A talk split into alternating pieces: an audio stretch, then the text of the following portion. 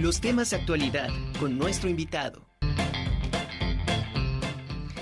El día de hoy, nuestro invitado es el maestro Jorge Díaz Gallardo, profesor de la Facultad de Filosofía y Letras, quien recientemente obtuvo la mención honorífica del Premio Nacional de Tesis de Filosofía, otorgado por la Asociación Filosófica de México. Maestro, bienvenido. ¿Cómo estás, Jorge? Bienvenido. Buenas tardes, muchas gracias por invitarme a abrir este espacio. Oye, muchas felicidades por esta mención honorífica. Orgullo WAP. sí. ¿De qué se trata tu tesis? A ver, cuéntanos. Mi tesis estuvo enfocada en la filosofía de Friedrich Nietzsche, un filósofo alemán, específicamente sobre el lugar que tiene el sufrimiento en su pensamiento como hilo conductor a través de toda su obra y también como una forma de entender nuestra contemporaneidad, cómo el sufrimiento tiene un lugar muy específico y también cómo eso va desembocando en la cultura que tenemos el día de hoy. Y por otra parte, la posibilidad de fundar una ética a partir de la idea de cómo debemos vivir o cómo se puede vivir, eh, adoptando el sufrimiento dentro de ello. Y creo que es importante porque justamente lo que marca Nietzsche es que actualmente el sufrimiento es algo que cada vez quiere ser relegado. Exactamente, y sobre todo en estas generaciones. ¿Tú cómo ves? De pronto vivimos una situación generacional donde lo que menos quieres saber es, del dolor. Sí, y vamos a una tendencia más superflua en la que todos estamos bien, todos debemos ser felices y sonrientes, sin embargo, deberíamos normalizar el dolor. Es parte de, es un sentimiento más. Sí, es justamente lo que dice Nietzsche, ¿no? Porque el problema es que históricamente hemos valorado el dolor como algo negativo en términos morales, de malo, y por eso si la vida es dolorosa, la vida es mala. Y eso es lo que ha llevado al pesimismo, ¿no? Eh, en el que él vivió en su época, en el siglo XIX, y actualmente a lo que sería pues una sociedad totalmente optimista, pero en términos muy superficiales, donde justamente no quieren sufrir. En términos bastante banales y podríamos decir hasta comercializables, o sea, realmente por qué estamos también sumergidos en esta cultura de, de como lo dice Ciania, de estar tratando de vender nuestra imagen de que estamos bien, realmente. Entonces, lo que plantea tu tesis se me hace muy interesante y disruptivo con lo que muchas veces nos están diciendo del otro lado, la cultura del bienestar. Sí, eh, bueno, eh, ahí es como interesante porque Nietzsche vivió toda su vida realmente enfermo, fue una persona que eh, durante todo el resto de su vida sufrió muchos padecimientos, casi estaba ciego, le costaba caminar y aún así encontró en la filosofía y en una visión positiva del dolor una forma de vitalidad nueva. Oh, qué grande, ¿no? A través del... Y yo creo que deberíamos de, de muchos escritores, dramaturgos y todos se inspiran en, a través del dolor para este, emitir sus propias emociones y hacer sus propias catarsis y además generan grandes obras, ¿no? Sí. Eh, yo creo que es aprender de nuestro propio dolor y además saber canalizarlo sobre un tema proactivo que yo creo que también podría ser algo beneficioso. Sí, totalmente. Em, pues ah, es un ejemplo muy bonito, la idea de los artistas, porque si revisamos, los grandes artistas siempre tuvieron problemas. Sí, claro. Pero muy fuertes, ¿no? O sea, ya sea depresión, melancolía, incluso problemas de adicción, y que eso en la mayoría de los casos les llevó a la muerte. Hay, no todos los casos, pero parece que el dolor les da como un material con el que pueden trabajar y pues aunque vivan enfermos, viven sanos, por lo menos en su creación. Y eso mismo hizo Nietzsche.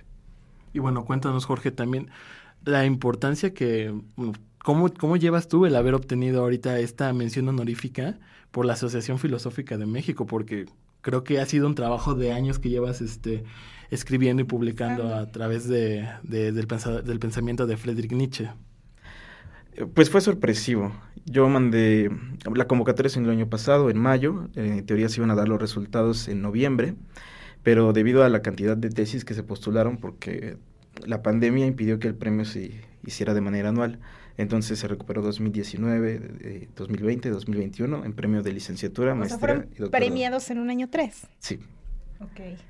Fueron 156 tesis las que se evaluaron. Una gran tarea para quienes estuvieron ahí revisando cada, cada hipótesis. Sí, fue demasiado. y además solo había un premio que era primer lugar básicamente de cada una de las categorías. dejaron este rezago de tres años y tú tuviste la for no digo no, no puedo decir fortuna o sea tú hiciste el trabajo exhaustivo para ganar a ciento, ¿qué dijiste? 56. 156 personas.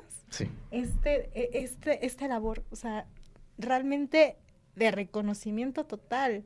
Además, creo que es una tesis bastante compleja, bastante llamativa y todo.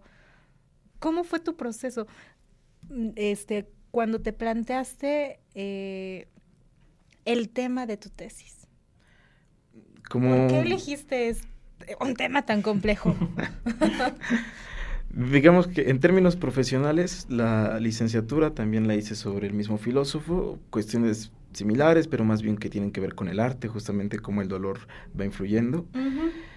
Posteriormente, pues vi que eh, el sufrimiento era una constante de su obra, entonces en términos metodológicos me permitía como entenderlo desde otra perspectiva, llenar ahí un vacío de conocimiento que no había sobre el autor y que yo no había visto publicado nada sobre eso exactamente, o nada con más profundidad. Y dije, bueno, ahí hay chamba.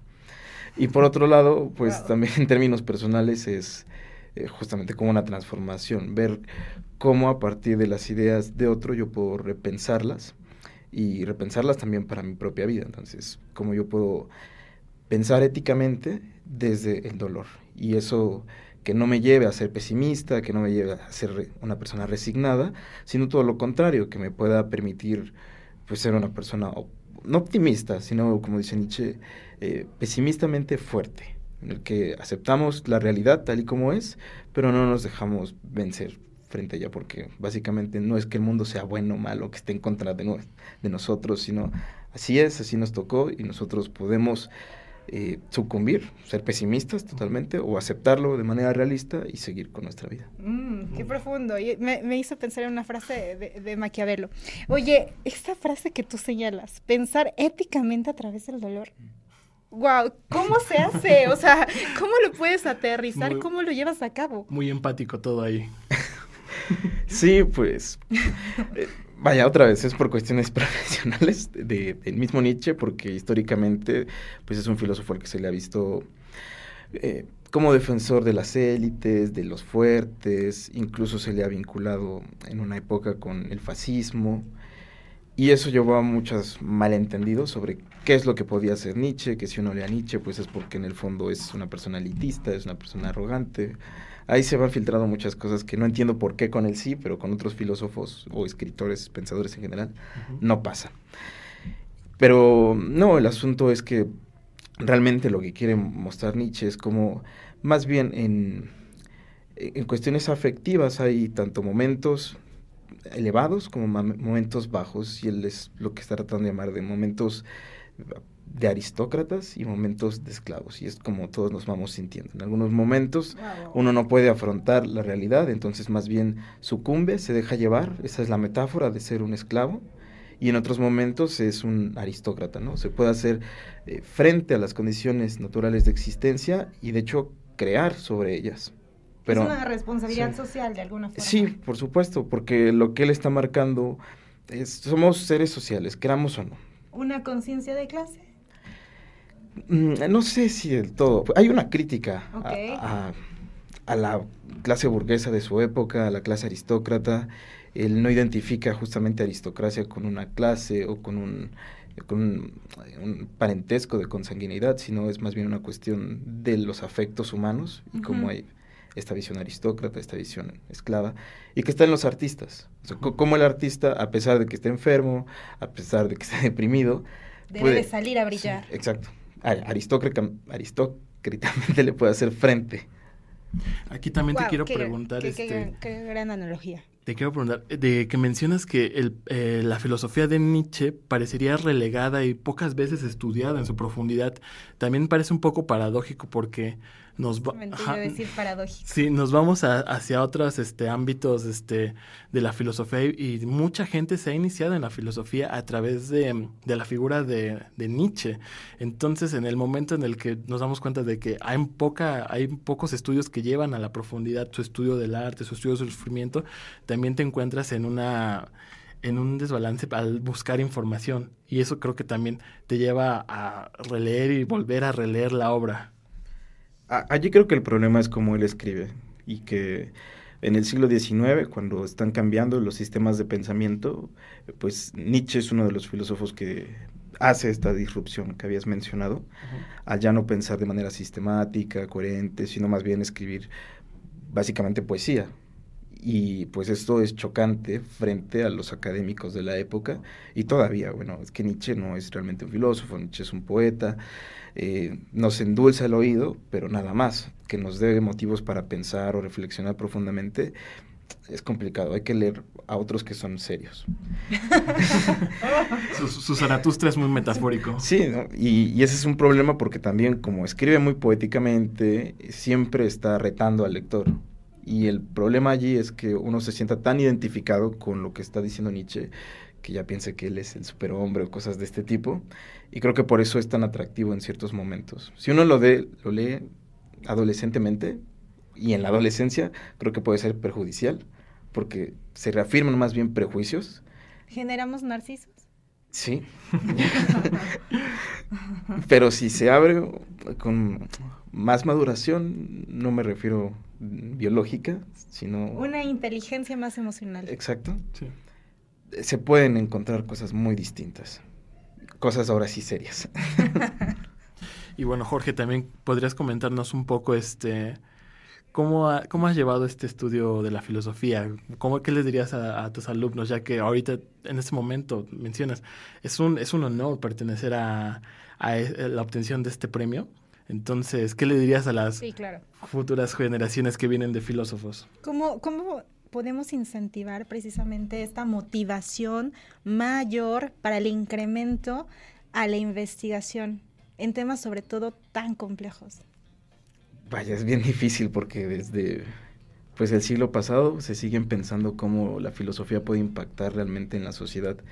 Creo que el primer punto está en, en la escuela, tanto en las aulas universitarias como en el bachiller y la preparatoria, el hecho de que actualmente buscan quitar de los programas eh, la filosofía para reemplazarla por ciencias humanas, que es un término muy amplio, pero creo que no sirve, porque al final, como es tan general, se vuelven como todólogos y eso no les permite profundizar, tener como una pasión realmente y que la filosofía no sea tan cuadrada, porque a veces van solo cuestiones de lógica y entonces entonces Q y bueno, si eso es filosofía, yo no quiero ser filósofo.